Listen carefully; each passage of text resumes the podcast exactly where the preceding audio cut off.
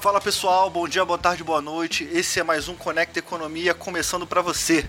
O seu programa de notícias do cotidiano e com visão econômica. Conosco na mesa, nossos, nossos comentaristas Douglas Ramos e Matheus Santos. Douglas, boa noite. Boa noite, Will, Matheus, é, ouvinte. Quero agradecer aí pela participação de vocês, de estar conosco aqui, nos aturando. E é isso. Vamos para mais uma etapa aí, mais um episódio aí de poder ajudar a passar essas informações, opiniões e contribuir aí com a sociedade. Vamos que vamos, Douglas. Matheus Santos, boa noite. Boa noite, Will. Boa noite, Douglas. É... Boa noite aí para você que está ouvindo a gente. Muito obrigado pela sua audiência e vamos aí bater um papo sobre economia, conversar, descontrair. É isso aí. É nós. É isso aí. Senhores, vamos hoje temos política internacional, mas vai ficar pro próximo bloco. Vamos virar a mesa, pessoal.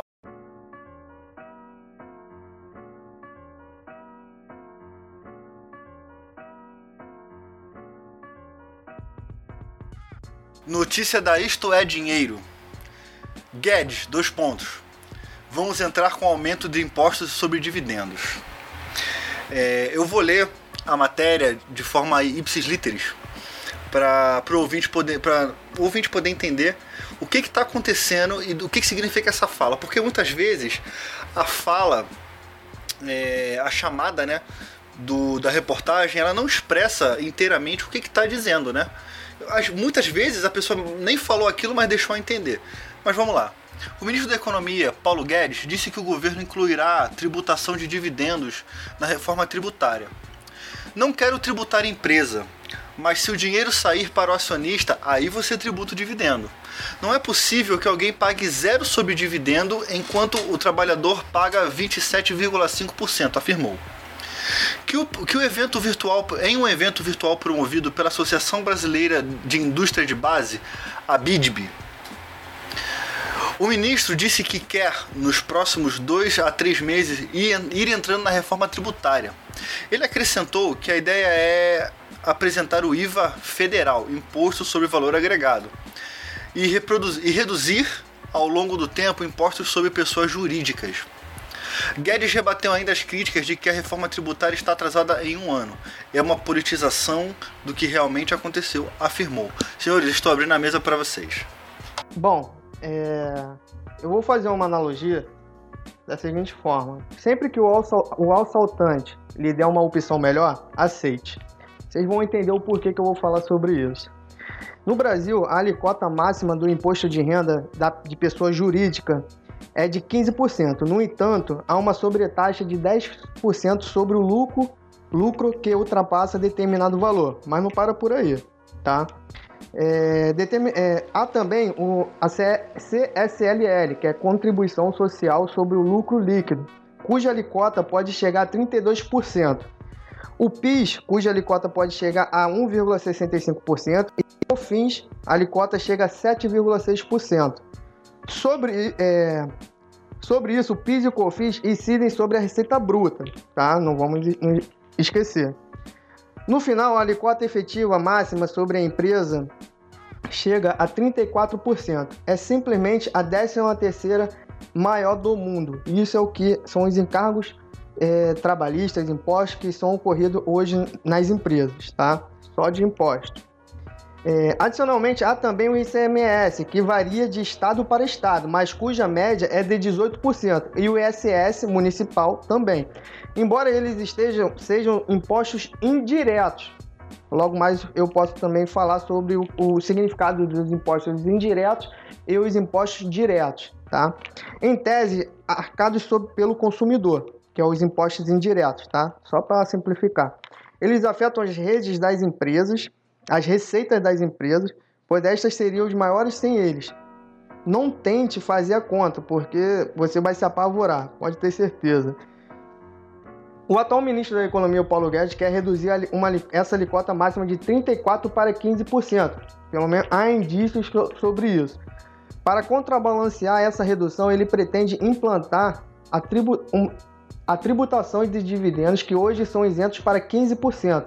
Há veículos da imprensa de, que chegam a dizer algo em torno de 20%. não saberia dizer com, com melhor exatidão. Só algumas considerações para finalizar. O fato de o Brasil até o momento não tributar dividendos não configura nenhum privilégio para os rentistas. Só para deixar bem claro. E por um motivo bem simples. Se os dividendos fossem tributados, isso equivaleria a uma dupla tributação. A empresa já pagou 34% sobre seus gastos, seus ganhos, perdão. O que sobrou ela e ela irá ou reinvestir ou distribuir como dividendos para seus acionistas, que são os proprietários da empresa, algo que qualquer pessoa física com conta em corretora pode se, for, se tornar. Se esses dividendos também fossem tributados, isso nada seria do que uma bitributação. É um exemplo tosco, só para vocês entenderem mais ou menos a minha, minha linha de raciocínio. Mas que ajuda a entender. A empresa ganhou 100 reais. Vamos supor, a empresa ganhou 100 reais. Pagou 34 reais de imposto e ficou com 66 reais é, de caixa. Se esses 66 reais forem novamente tributados ao serem distribuídos para os proprietários da empresa, então é óbvio que está ocorrendo uma bitributação. É isso que a gente tem que entender sobre essa questão lógica da coisa. Entre deixar como está ou aceitar a proposta de Guedes, é válido reconhecer que a segunda opção é até melhor, desde que o governo não invente novos impostos ou aumente outras alicotas já existentes ainda está longe do ideal, que eu quero dizer, mas ao menos é melhor do que o atual arranjo que nós temos hoje aqui no Brasil. Sempre que o assaltante lhe der uma opção melhor, aceite. Esse, pelo primeiro bloco, é o que eu quero falar. Entendi, faz sentido. Matheus? Então, né, deixa eu só. Antes é bom a gente explicar o que é dividendo pro, pro afegão médio, porque às vezes ele não tem ideia do que, que seja o dividendo. Isso então, aí. o dividendo é basicamente a distribuição dos lucros. Né? Então, para os acionistas. Então você vai lá e compra uma quantidade de ações de uma empresa, durante um certo período ele vai lá e a empresa ela distribui esses lucros. Quando você recebe esse dividendo, você não paga imposto, ele é isento. Por quê? Porque esse imposto é pago pela empresa. Então, se a gente considerar o lucro real, que é o lucro real é um, é um tipo de, tribu, de tributação que, que a empresa se encaixa. Então você tem o Simples Nacional, que é o faturamento até 4,8 milhões, você tem o, o, lucro presumido, que é até 78 milhões de, de reais de faturamento, e acima disso todas as empresas são categorizadas no lucro real. No lucro real, as empresas pagam aí, como o Douglas falou, paga a PJ de 15%, é, contribuição social sobre o líquido de 9%, PIS de 1,5%, COFINS 7,6%. E como o Douglas falou, realmente, se você é, tributar os dividendos com a atual tributação, você tem a bitributação. Você vai tributar o lucro duas vezes seguidas, o que não faz o menor sentido.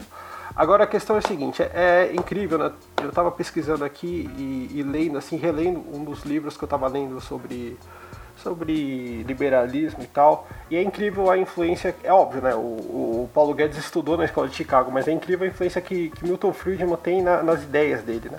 Friedman, no, no livro, estava lendo Capitalismo e Liberdade, ele fala de um exemplo bem interessante é, sobre a economia dos Estados Unidos na década de 70, né? Então ele, ele sugeriu, o próprio Friedman sugeriu que é, na época, as a, o governo deveria retirar os impostos que haviam das empresas, deixar de cobrar os dividendos das empresas e cobrarem das pessoas físicas. Então o, o Friedman viu isso, algo que o, o Guedes está tá projetando hoje, ele viu isso na década de 70. Por que, que a gente tem que tributar os dividendos e não tributar a empresa, não tirar esse imposto de renda da esse PJ de 15% da empresa e colocar no dividendo, porque isso vai fazer com que as empresas elas retenham mais o lucro, ou seja, vai ser tipo uma espécie de incentivo para as empresas é, reterem o lucro. Isso vai trazer mais investimento, vai trazer mais investimento. E se as empresas reterem mais lucro, elas vão reinvestir esse lucro, o que vai aumentar a produtividade, que vai aumentar o nível de emprego e renda e etc. O, Friedman até explicou no, nesse livro assim, Capitalismo e Liberdade, que isso era uma das formas de acabar com o monopólio. Outro ponto importante também que ele, o, o Friedman ele sempre, sempre pregou a ideia de que você tem que ter um imposto de renda de pessoa física baixo. Um dos exemplos claros foi o governo de, do Ronald Reagan na década de 80. Então, na década de 80 nos Estados Unidos, o Reagan pregou essa ideia de que você tinha que reduzir os impostos para poder ter uma arrecadação maior. Então, aqui no Brasil a gente confunde muito a gente acha que é, a, a, alíquota é a mesma coisa que a arrecadação. Então, se eu aumentar a alíquota em 80%, eu vou ter 80% de arrecadação, o que não tem o menor sentido. Então, nos Estados Unidos, por exemplo, na década de 80, o governo do Ronald Reagan reduziu a, a, a alíquota sobre, do, sobre os ricos de 70% para 50%, e a arrecadação aumentou. Porque isso é lógico, isso é teoria. Uma das teorias que pode explicar isso é a teoria do economista Arthur Leifer. Arthur Leifer, ele, ele criou a teoria que chama de curva de Leifer. Para você que está me ouvindo aí, imagina um, um, plano cartesiano. E imagina esse plano cartesiano, você tem uma curva que é um U de ponta cabeça. Então nesse U você tem as duas pontas no eixo horizontal e você tem um limite máximo. Esse limite máximo é o limite máximo que o governo deve taxar o PIB. Se ele taxar acima desse ponto, a arrecadação cai. Então, é, é esse tipo de conceito, conhecimento econômico, que o governo precisa utilizar para poder é, definir uma alíquota correta para os dividendos. Cara, vamos lá. É, a sensação que eu tenho é que algum, o imposto. Sensação que eu tenho não, é assim que acontece, né? O imposto ele é sobre o, o, o lucro correto? Não é sobre o dividendo, é sobre o lucro. Então, você meio que pune o lucro da empresa. Estou errado? A empresa está crescendo, quanto mais ela cresce, mais imposto ela paga. É basicamente isso. É basicamente isso. É, é como, se, como se você tivesse um se você tivesse um crescimento absurdo, você entre aspas, tá? Não, tô, não vou falar que imposto é roubo, claro que não, mas você tem uma forma de entre aspas punição naquilo que melhor você não tem um incentivo para você crescer cada vez mais porque quanto mais você cresce mais o governo te, te atocha. Ponto. Mas uma dúvida que eu tenho é, isso para mim eu posso estar errado tá? Me corrija se eu estiver errado. Mas essa ação do Guedes para mim ela quase encosta naquele negócio de taxar grandes fortunas. Por que, que eu tô falando isso? É, porque quando a gente olha para quem recebe lucro dividendo, normalmente é a pessoa com poder aquisitivo maior. Se não for classe média, se não for só classe média, é classe média alta. É, isso já não, não encostaria naquilo? Eu tô errado? me dá uma luz aí, por favor. Então, é, o problema é o seguinte, Will. Hoje, no Brasil, é, nós temos um grande problema de capital de giro próprio. As empresas ela não tem caixa, ela não tem dinheiro no bolso. Este é o problema. Quando você tem o capital de giro próprio, é justamente aquilo que quando você, diante dessa situação que nós estamos vivendo hoje de pandemia, é aquilo que a, a empresa tem de gordura para sustentar e segurar essa onda, esses impactos. Ou seja, ela tem esse caixa para reinvestir também, para produzir, e ela, com, com, quando ela se torna uma empresa competitiva no mercado, ela consegue se manter e prestar seus serviços de qualidade ainda para o teu consumidor final. Tá entendendo? Esse é o primeiro ponto. Outra questão, quando a gente fala sobre isso, é de, de acrescentar um imposto ou contrabalancear, a gente tem que entender o seguinte, acabei de falar, é, a carga tributária hoje no Brasil é a 13 terceira do mundo, tá? Isso quer dizer o seguinte, é, que é muito fácil a gente argumentar, pô, vamos tributar, vamos aumentar, o, o como você acabou de mencionar, é, dividendos, que é para um alto poder aquisitivo ou algo do tipo. A questão é, é, são esses altos encargos, esses tributos, entendeu? Comparado ao, aos outros países que fazem essa comparação, ah, mas os Estados Unidos têm, o Canadá tem, Nova Zelândia, Austrália, tudo bem, eles têm, ok, mas eles têm uma a taxação mínima. Essa é a diferença também. Quando nós estamos indo pelo contramão, Entendeu? A gente tem uma alta carga tributária, altos impostos e a gente está acrescentando ainda mais. Isso vai sufocando. E não sufoca apenas o, as empresas, porque gera para a gente. Tu acha que o, o preço vai para onde? Do, do, do, Você, não tem como, você não tem como praticar um preço baixo com a quantidade de imposto que a gente paga, a verdade é essa. Eu tô falando. Então, quando, quando a empresa é, é, vai gerar um produto, um bem, ela quer produzir aquela, aquele, aquele produto, aquele bem em larga escala com o menor preço possível, com o menor custo possível também, porque aí ela sabe que ela vai conseguir atender a massa. Ela tem um alcance muito maior. Entendeu? É nessa perspectiva que a gente tem que entender. E não é uma questão de um alto poder aquisitivo ou baixo poder aquisitivo, porque todo mundo que está dentro daquela sociedade vai sofrer aqueles impactos. A empresa vai produzir e vai jogar o custo para frente. Ela não vai ficar com aqueles custos. É isso que a gente tem que entender. O setor público, ele é um consumidor de imposto. Tá? A gente tem que entender essa diferença. O que é o setor público e setor privado? O setor público, ele consome imposto. O setor privado, não. Todo produto que ele está gerando ali, ele está recebendo mais impostos para pagar e para gerar a, os encargos do Estado que muitas vezes não tem a responsabilidade para poder alocar todo, todo, é, todo o serviço, a demanda e a oferta no mercado, porque ele, ele é incapaz, não é uma questão de, é, de incapacidade dele por si só ineficiência, é porque o Estado em si ele é ineficiente, ele não consegue gerar uma economia de bem-estar, entende? Então é basicamente isso. Sim, aí eu faço uma pergunta para vocês.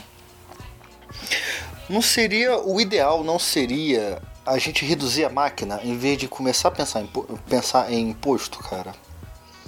Ou eu tô errado nisso que eu tô pensando? Porque eu continuo vendo que a, eu até entendo a dificuldade que é depois de, de 13 anos você desmontar um negócio tão bem arraigado como nesses anos que o PT criou, tal, o Estado gigantesco, o Estado mãe. Falamos isso no último episódio, né, do Estado mãe. Mas antes de começar a pensar nisso, o ideal não seria começar a desmontar essa máquina com um pouco mais de seriedade, privatizações, em vez de começar já a pensar no imposto, cara.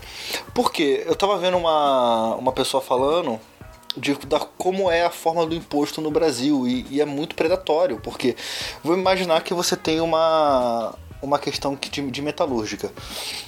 Melhor, você tem uma, uma fábrica de estantes de ferro tá?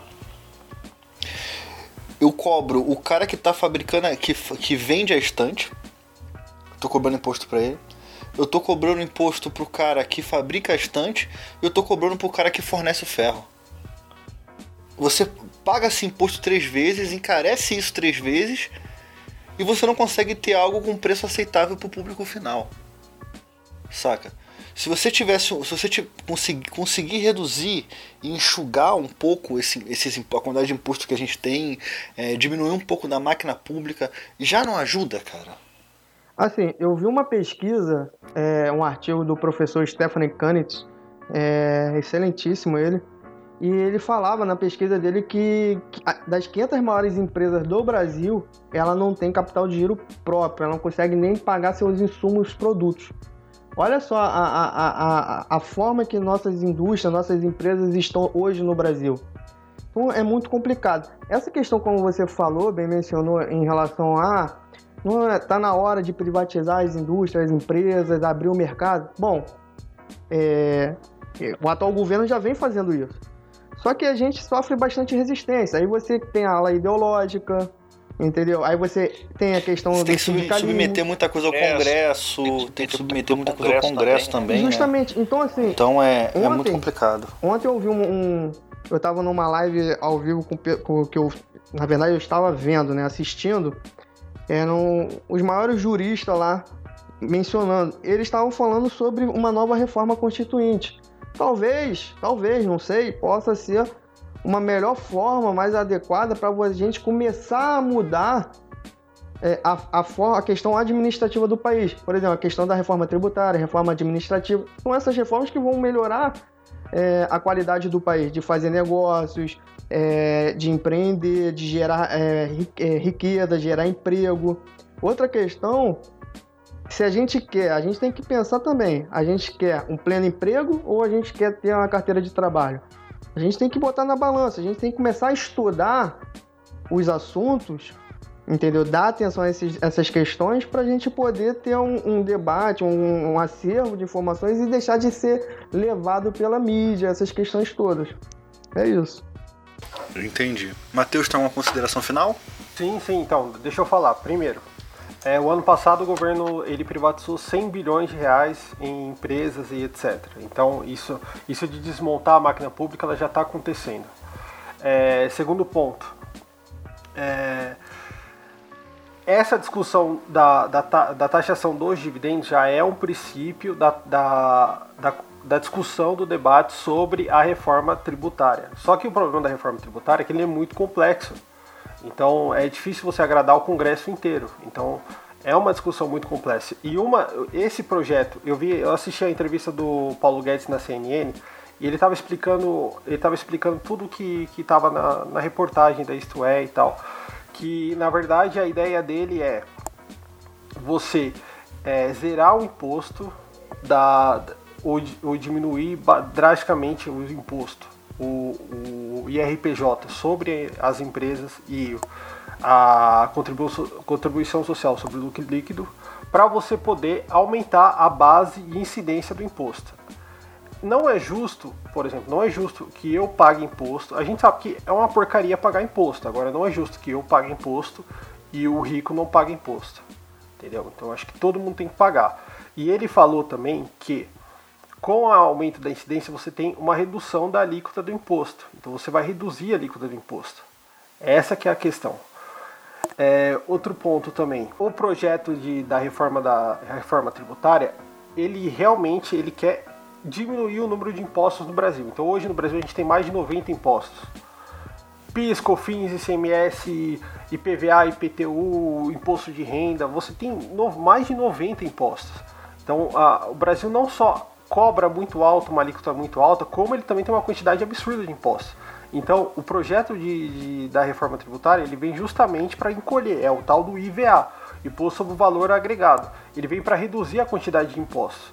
Outro ponto importante também é ele vai reduzir o imposto sobre o consumo, que é um imposto que a gente chama que é mais regressivo, ou seja, aquele que é mais pobre acaba pagando mais imposto que o rico, e indo para o imposto de renda, que onde o, o, rico vai acabar proporcionalmente pagando um pouco mais do que o pobre. E outra questão também sobre o imposto sobre os dividendos, só o Brasil, dos países que, que das 40 maiores economias do país, por exemplo, se você pegar o OCDE, a, da OCDE só a Estônia que não cobra imposto sobre dividendo. Então a questão é essa, ah, é, é ruim pagar imposto sobre dividendo, cobrar imposto sobre dividendos, você vai afastar os ricos? Eu acho que a, questão, a gente tem que dividir a, a, o debate entre você, você achar correto ou não cobrar imposto e a alíquota. Eu acho que você deve cobrar imposto sobre dividendos, mas a alíquota ela não deve ser alta, a alíquota deve ser baixa, como o Friedman falou no livro dele, Capitalismo e Liberdade. Você tem que ter uma alíquota baixa, você tem que tirar o imposto sobre as empresas, cobrar os dividendos em uma alíquota baixa para você ter uma grande arrecadação. Porque se você realmente cobrar 30%, 40%, como aconteceu na França, o, o Thomas Piketty lá, o cara que escreveu o Capitalismo do... O, escreveu o, a Revolução, escreveu um livro baseado em Marx do, do século 21. Ele, ele, ele disse que, que deveria taxar as grandes fortunas e tal, e aí quando aconteceu isso na França, ele teve que retirar o, o seu dinheiro de lá, teve a tal chamada elisão fiscal. É basicamente isso. Quem fez isso também foi o Gerard Depardieu, não sei se vocês lembram. Ele retirou o a fortuna dele lá, porque você tinha um, um valor absurdo para pagar. E, e, esse livro aí do Thomas Piketty é, se chama Capital. Esse é o nome do livro. Isso, Capital no século XXI. Mas não, não recomendo a leitura, não. Pelo contrário, até recomendo para conhecimento assim, mas. Toda leitura é válida, toda leitura é válida. Até, cara, até você ler o Manifesto Comunista é válido, mesmo que seja para você rebater a pessoa, rebater, não concordar, tal, é válido. É, é tipo É, acho que vale. Toda, toda leitura é válida, cara. Por exemplo, ah, pode falar. No fundo, os conhecimentos econômicos não é válido. É bom para você saber o que, que ele não, tá é outro papo. É outro papo. Enfim. Assim, é outro papo. Eu só quero pontuar. É, é, tipo, é tipo, aquele. Claro, claro, claro, claro pode Eu falar. só quero pontuar o um, um seguinte aqui, é, ouvinte. É, diante da nossa brincadeira aqui agora. Literalmente toda leitura é válida sem querer segregar qualquer tipo de autor, informação ou conteúdo. É, a gente tem que ter essa maturidade suficiente. Mas o que eu quero pontuar é o seguinte: é, não adianta nada nós também sempre cedermos às questões do governo, mas também não impormos ele é, a controlar os seus gastos, porque senão nada vai adiantar. Não adianta a gente também estar tá sempre cedendo, nos impondo aos mandos e desmandos do governo e ele também não se ponderar nos seus gastos, ilimitado, com fartura para seus funcionalismo público e tudo mais. Então é Perfeito. é isso que a gente tem que é, também ter a maturidade de cobrar mais dos nossos governantes. Perfeito, cara. Concordo com você. A gente tem que parar de clubismo e começar a ter responsabilidade naquilo que a gente pede, exige, porque, bem ou mal, é o dinheiro meu e o dinheiro de, de todo mundo, né, cara? É o dinheiro de todo mundo que tá lá. E você vê gente comprando lagosta, obviamente não quero citar aqui, mas vê gente fazendo licitação para comer lagosta no almoço. Pelo amor de Deus, né? Vamos lá, vamos ser francos. Isso aí já é, já é o cúmulo do absurdo. Já, isso extra, na minha opinião, isso extrapola o limite do bom senso, tá? Mas é isso aí, senhores. Vamos virar a mesa?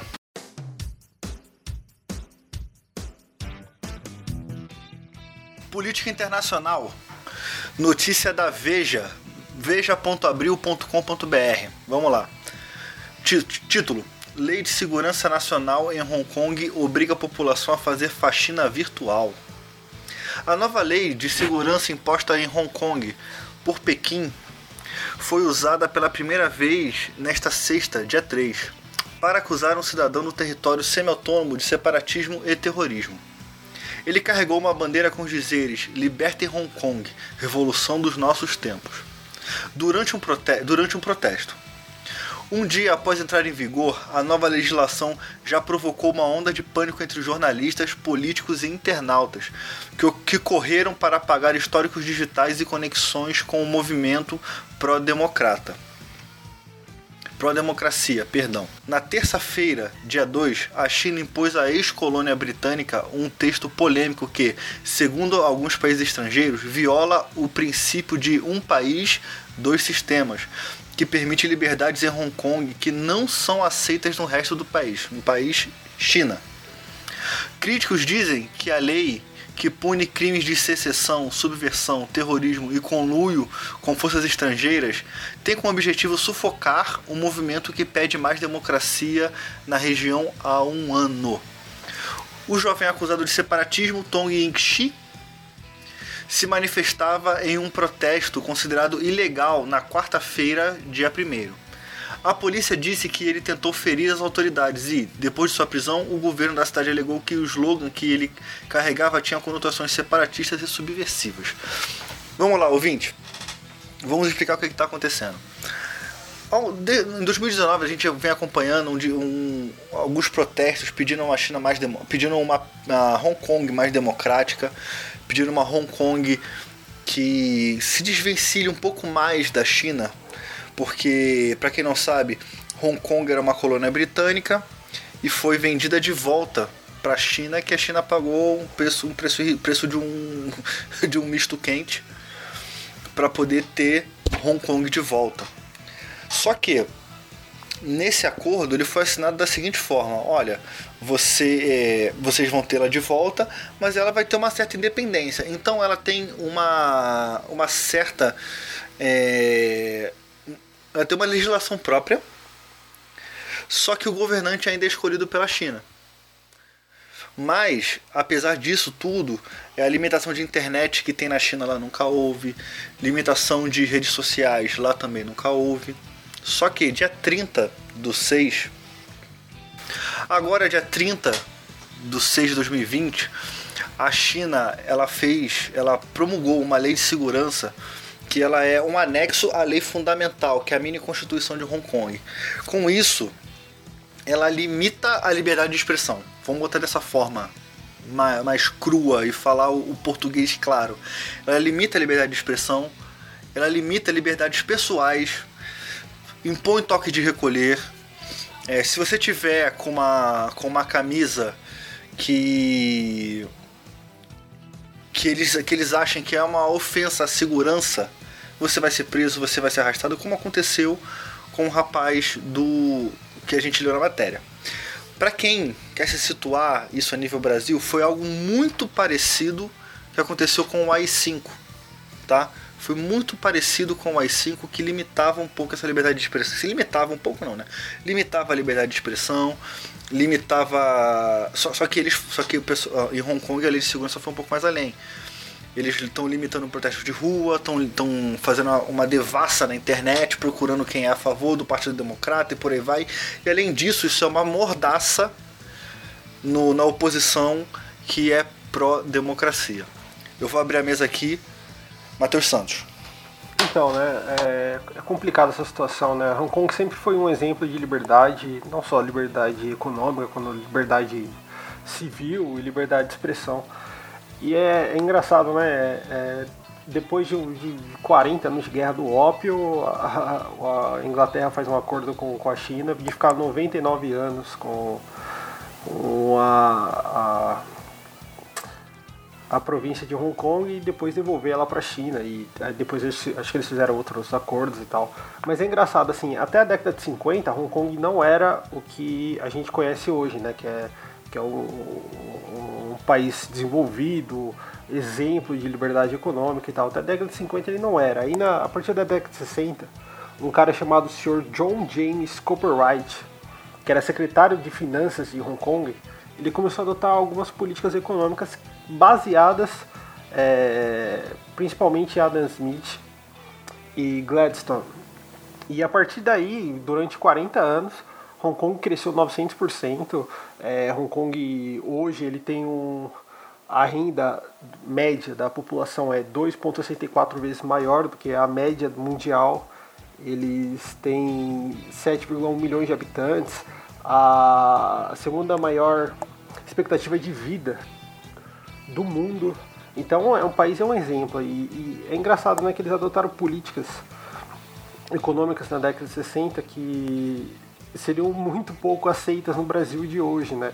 Que na década de 60, então, eles adotaram alíquotas de impostos muito baixas, eles é, não contratavam funcionários públicos, tinham é, 0% de, de, de imposto sobre importação. Então era liberdade econômica 100%. Uhum. Então é, e é complicado, né? Porque é incrível, né? Que nesses momentos a gente tem socialismo versus capitalismo. Tudo bem que a China não é tão socialista assim como alguns dizem, mas ainda é socialista, é comandada pelo Partido Comunista Chinês. Mas é incrível como. Já foi mais, né, cara? É, então.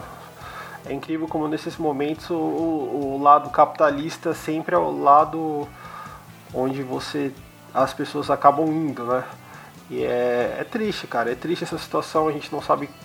A, as liberdades individuais estão sendo cerceadas e a gente não sabe qual é o futuro de Hong Kong. Em Hong Kong, a China realmente quer abocanhar essa riqueza que Hong Kong tem, quer ter total poder sobre aquilo. É uma situação muito triste e lamentável. Eu tava lendo ontem que tem brasileiro que trabalhava em Hong Kong que tá voltando, cara.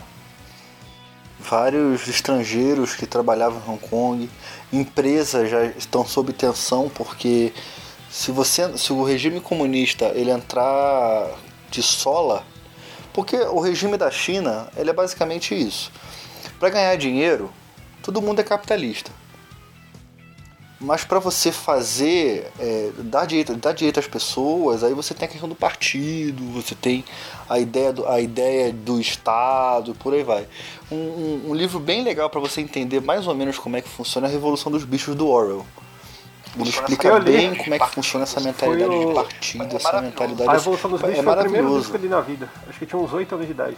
Acho que já, já, já me vacinou para tudo quanto ideia socialista assim, que, eu, que eu teria na vida. Para você ver, então é, é, é, um negócio muito complicado o que está acontecendo em Hong Kong e o país, o, mundo inteiro, os Estados Unidos, Inglaterra, tá todo, tá todo mundo indo na ONU protestar.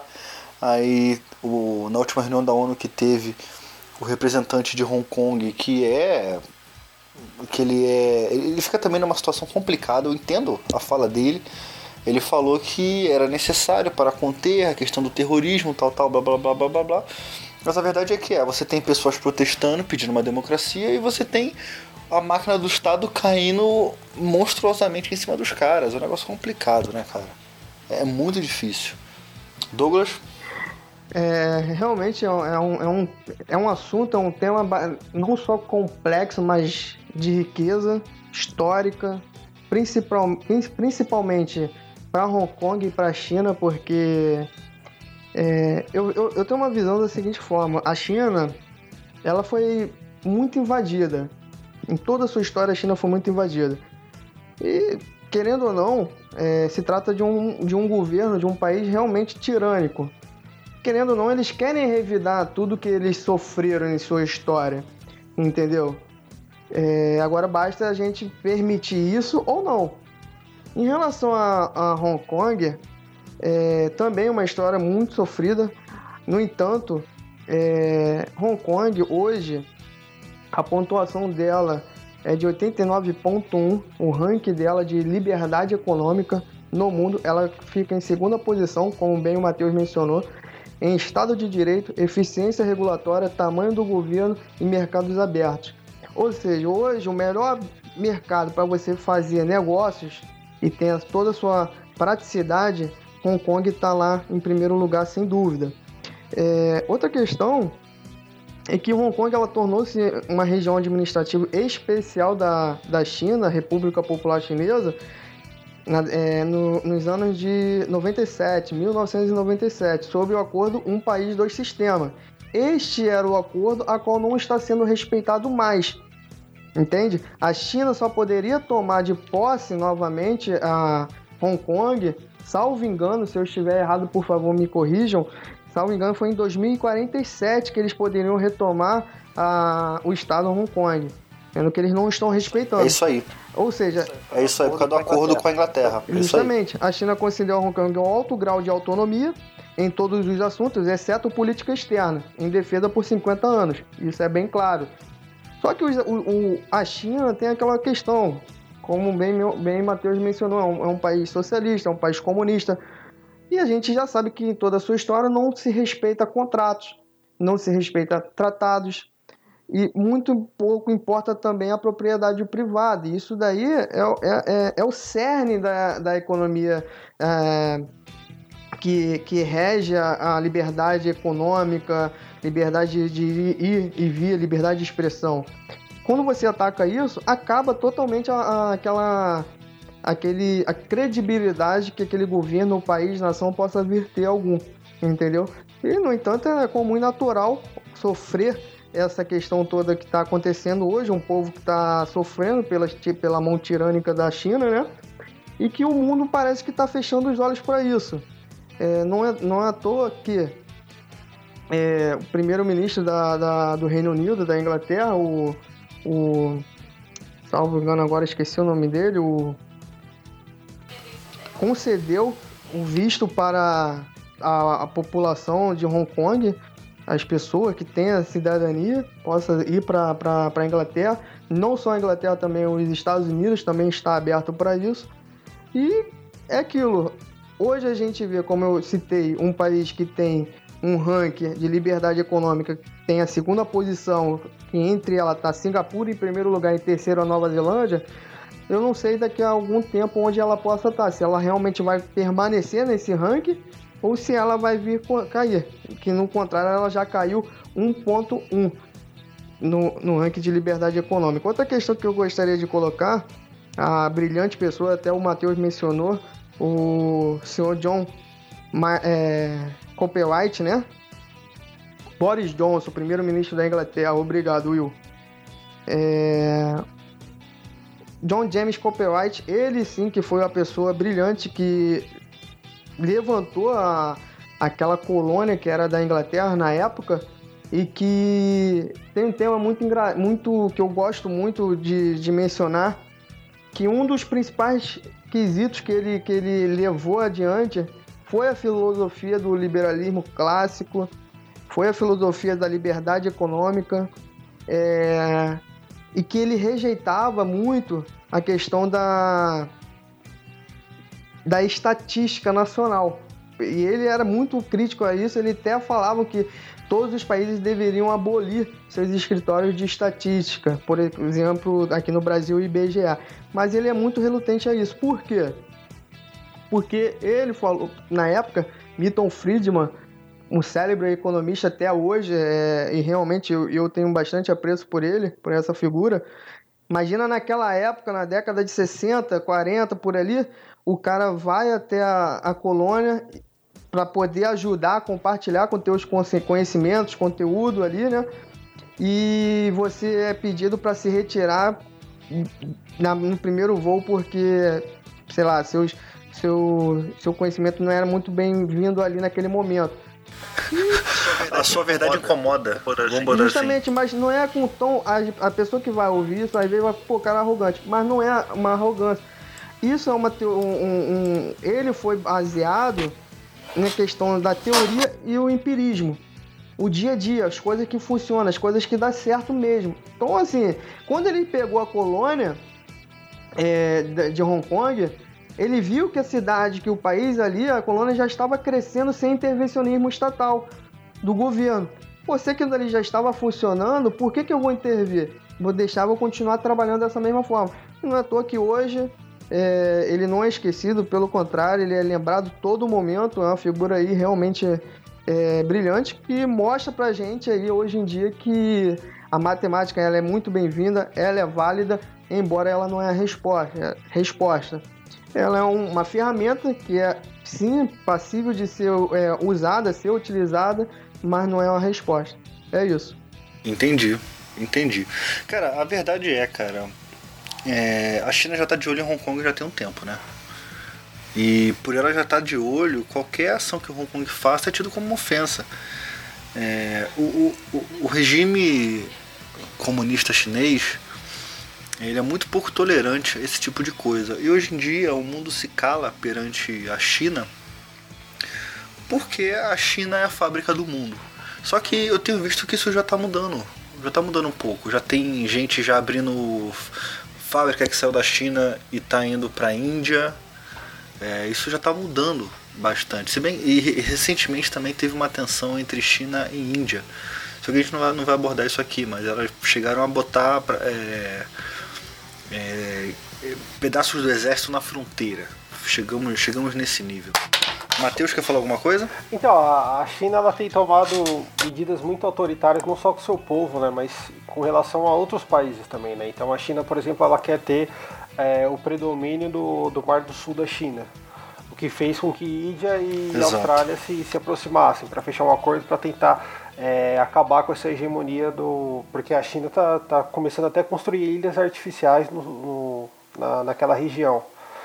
E você tem também Hong Kong agora, é, direitos civis sendo violados, as pessoas sendo perseguidas e presas, algumas até mortas. Sem contar o que eles fizeram com, com o caso do, do coronavírus, prenderam médicos, pessoas desapareceram. Então, Exato. Assim, a, a China Exato. não está sendo só comunista com eles mesmos, está sendo comunista com o mundo. Eles querem ter hegemonia de tudo. Então, qual é o limite disso? Até onde isso vai? Essa é uma questão a se refletir, entendeu?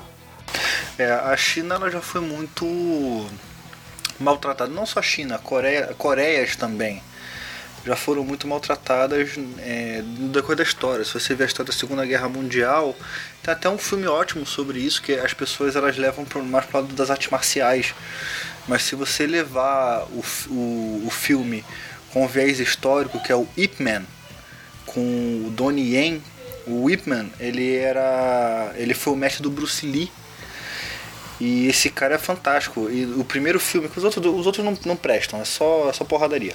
Mas o primeiro filme ele conta a história desse cara que era professor de artes marciais, de, um, de, um, de uma arte marcial que era tipicamente feminina. E, e ele foi. E ele retrata bem que quando a, o Japão invadiu a China, ele foi trabalhar na fábrica de carvão, cara. Ele foi tem uma cena histórica que é o que é, que é esse, o ator enfrentando 10 karatecas. Por quê? primeira coisa que, que o Japão fez foi tentar, tentar humilhar e descaracterizar o povo. Então o que, que eles começaram a fazer? Começaram a botar a, a cultura deles para sobrepujar a cultura chinesa. E a primeira forma de fazer isso é, eram as artes marciais. Então eles pegaram 10 karatecas, botaram esse cara no meio e esse cara acabou com os 10, assim. É uma cena absurda no filme, assim, fantástica. Mas você tem isso, então, por eles terem perdido muito essa identidade, hoje em dia eu creio que na cabeça deles deve, deve ter aquele sentimento, cara, eu não quero, eu não vou deixar que isso se repita. Mas como é, qual a melhor forma de eu deixar que isso não se repita? Eu expandir. Eu fazer um expansionismo. Deixar todo mundo atrelado a mim. É, eu fiz uma, um exercício uma vez de num, num, livro que eu escrevi que não, não, não foi lançado, nem sei se vai ser, mas se a China fechar os portos dela por uma semana, o mundo inteiro quebra. Simples assim. Se eles pegarem toda a reserva de dólar que eles têm e jogarem no mercado, o mundo quebra. Sabe? Então, tá todo mundo na mão da China. E a China faz a barganha, a barganha que ela quiser. E com quem ela quiser. Porque recentemente é, a China ela ela rompeu o contrato que ela tinha com alguns frigoríficos brasileiros. E isso foi de, de, de notório saber no, no, nos noticiários tal. É, com isso, o preço, já estou sentindo o preço da carne aqui que já caiu, porque eles não têm por onde escoar. Que eles iam jogar tudo para o mercado chinês e o mercado chinês recusou, é, segundo eles, é, em retaliação a alguns comentários do ministro das Relações Exteriores. Bom, é, eu espero e nós esperamos que tudo se resolva, sabe? Que Hong Kong volte a ter sua autonomia, que, que a China continue tendo, tendo seu lucro, mas com consciência, que, que porque já vimos esse tipo de coisa acontecer antes. E para estourar uma guerra não demora muito, porque um começa a entrar, outro começa a entrar, outro começa a entrar e, e vira uma loucura. Vira uma loucura. Então, é, que o mundo e é o que a gente não precisa no auge de uma pandemia, tá? Então, que as coisas voltem para o seu lugar, sabe? Que as liberdades não sejam tolhidas. Que o mundo entenda que a, o divergente, a, o contraditório, ele também faz parte. Então é isso. Vamos fechar, senhores? É, deixa eu só mencionar aqui um, um, um caso, claro. Matheus. Acho que foi até legal o que você falou sobre a história da China aí com o Japão. Achei interessante. Eu acho que é, a gente tem que saber diferenciar. É, quando a gente estuda economia, a história econômica, a história do pensamento econômico, a gente tem que se desvencilhar do anacronismo que, que seria isso? O que aconteceu no século passado foi uma forma que aquela cultura, aquela região conseguia ter a sua relação. Foi um período que eles, eles viveram, que era aceitável, que não era aceitável e tudo mais, conforme nós vivemos hoje. Certas coisas a gente tolera, certas coisas a gente aceita e tem algumas coisas que a gente não aceita. Por exemplo, um exemplo bem, bem tosco, alguma sociedade antes aceitava o canibalismo, por exemplo. Hoje nenhuma sociedade no mundo aceita isso. É mais ou menos isso que eu quero dizer. São coisas e práticas, por exemplo, religiosas, é, sociedade, comércio, coisas. É retrato de uma época, né, cara? É retrato de uma Justamente, época. Justamente. Hoje o que eu canso de observar é até muitas vezes conversando na roda de amigo, entre amigos, é, vejo na televisão também esse anacronismo. É, são coisas que aconteceu naquela época e que hoje a gente vive um outro período. É uma outra forma de pensar, é uma outra forma de agir, é uma outra forma de aculturar, entendeu? é uma sociedade totalmente diferente. Então, a gente tem que pegar a história como conhecimento, como conceito e trazer para nossa realidade para a gente não poder errar conforme aconteceram aquelas atrocidades, barbaridades ou até alguma outra situação. Então, é, é, era isso que eu gostaria de pontuar, porque muitas vezes esse anacronismo é muito ruim, tá? E é isso. Não, eu concordo contigo. A história ela tem que ser respeitada, independente do que tenha acontecido. A história ela tem que ser mantida e, e, e tem que continuar viva para que as pessoas não cometam o mesmo, para que a humanidade não cometa o mesmo erro. É isso aí.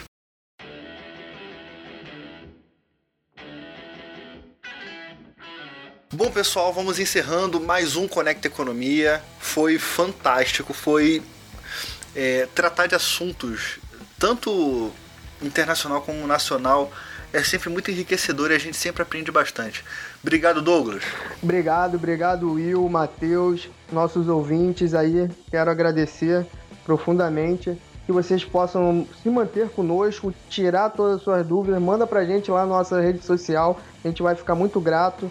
E, e é isso, é sempre muito enriquecedor, como o Will bem falou, a gente está aprendendo cada vez mais e é gratificante também de passar pelo menos o conhecimento aí para vocês, para a galera aí e tá por dentro dos assuntos. Beleza, Douglas, obrigado, cara. Matheus, obrigado, cara. Obrigado, Will, obrigado, Douglas. Foi, foi um prazer aqui conversar com vocês. Obrigado aí o ouvinte. É, cada, cada um que está ouvindo aí é, é um presente pra gente. E nos sigam nas redes sociais, né? Arroba Conecta Economia, tanto no Twitter quanto no Instagram. E é isso aí, até a próxima. Até a próxima, pessoal. Você que ficou até o final com a gente, muito obrigado. E não se esqueça, economia é para mim e para você. Obrigado, galera. Até a próxima semana.